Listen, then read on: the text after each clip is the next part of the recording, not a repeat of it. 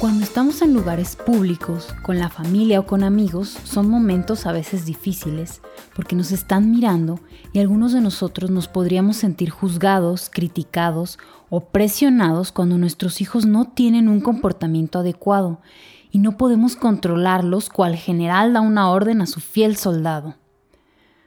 Pueden surgir comentarios como te falta mano dura, ese niño no tiene límites, el que manda ahí es el niño, te está tomando la medida, lo vas a malcriar y un sinfín de críticas y frases famosas que vamos repitiendo de generación en generación.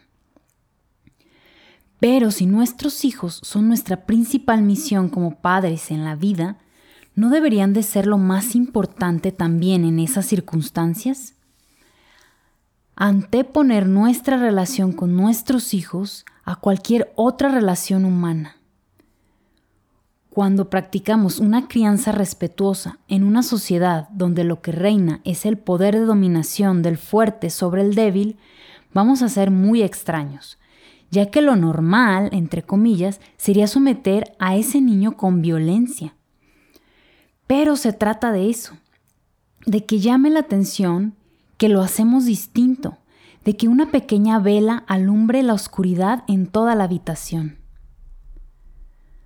Voy a poner ejemplos para dar voz a nuestros niños en momentos donde las personas quieran interactuar de alguna forma con ellos que sea irrespetuosa, ya que en general molestar, hacer chantajes, hacer enojar, engañar o obligar a un niño indefenso a hacer algo que no quiere es muy común.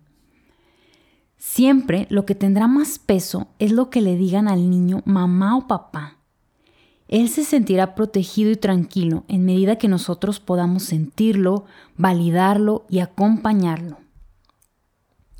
Es importante aprender que los niños, más en los de cierto temperamento, no quieran saludar a personas con las que no están habituados a interactuar. Lo pueden etiquetar de grosero, mal educado, etc.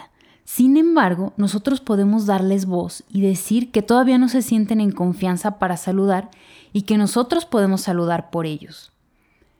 En ocasiones, la tía quiere que le den un beso y ellos se niegan. Podemos darle voz y decirle amablemente a la tía que en casa damos besos cuando nos nace del corazón, que a medida que tome confianza tal vez le nazca darle un beso a ella, mientras puede jugar con él o ella para que puedan estar conectados de otra forma. Nosotros debemos ser coherentes y respetar su cuerpo. Si no quieren dar besos, si no quieren abrazar o si no quieren sentarse en las piernas de alguien. Para que nuestros hijos con pequeños sucesos sepan que nadie puede tocar su cuerpo sin su consentimiento. Son importantes las experiencias cotidianas para darles grandes enseñanzas. Nosotros podemos amablemente explicar por ellos y poco a poco aprenderán con nuestro ejemplo a saludar, interactuar, compartir, a medida que vayan madurando emocional y cognitivamente. Otro buen ejemplo es tratar de obligar a nuestro hijo pequeño a que pida disculpas a otro niño si lo empujó, por ejemplo. Lo que le estamos enseñando es a que no sea sincero, a decir algo que no siente realmente y lo amenazamos o lo castigamos hasta que pide disculpas. Pero estas disculpas son con enojo o fingidas.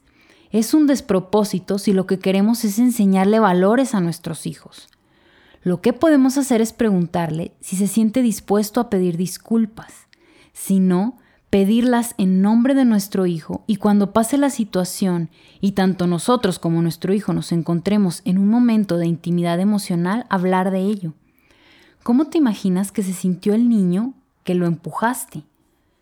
Tal vez estabas enojado, pero recuerda que podemos estar enojados, pero no podemos empujar a otro porque lo puedes lastimar. Puedes pedirme ayuda, sabes que estoy siempre para ti. Si quieres puedes contarme lo que pasó o cómo te sentías y de esta forma tenemos la gran oportunidad de ayudarlo a desarrollar empatía. El reto de hoy es reflexionar en las situaciones donde podemos dar voz a nuestros hijos para que se sientan sentidos y respetados.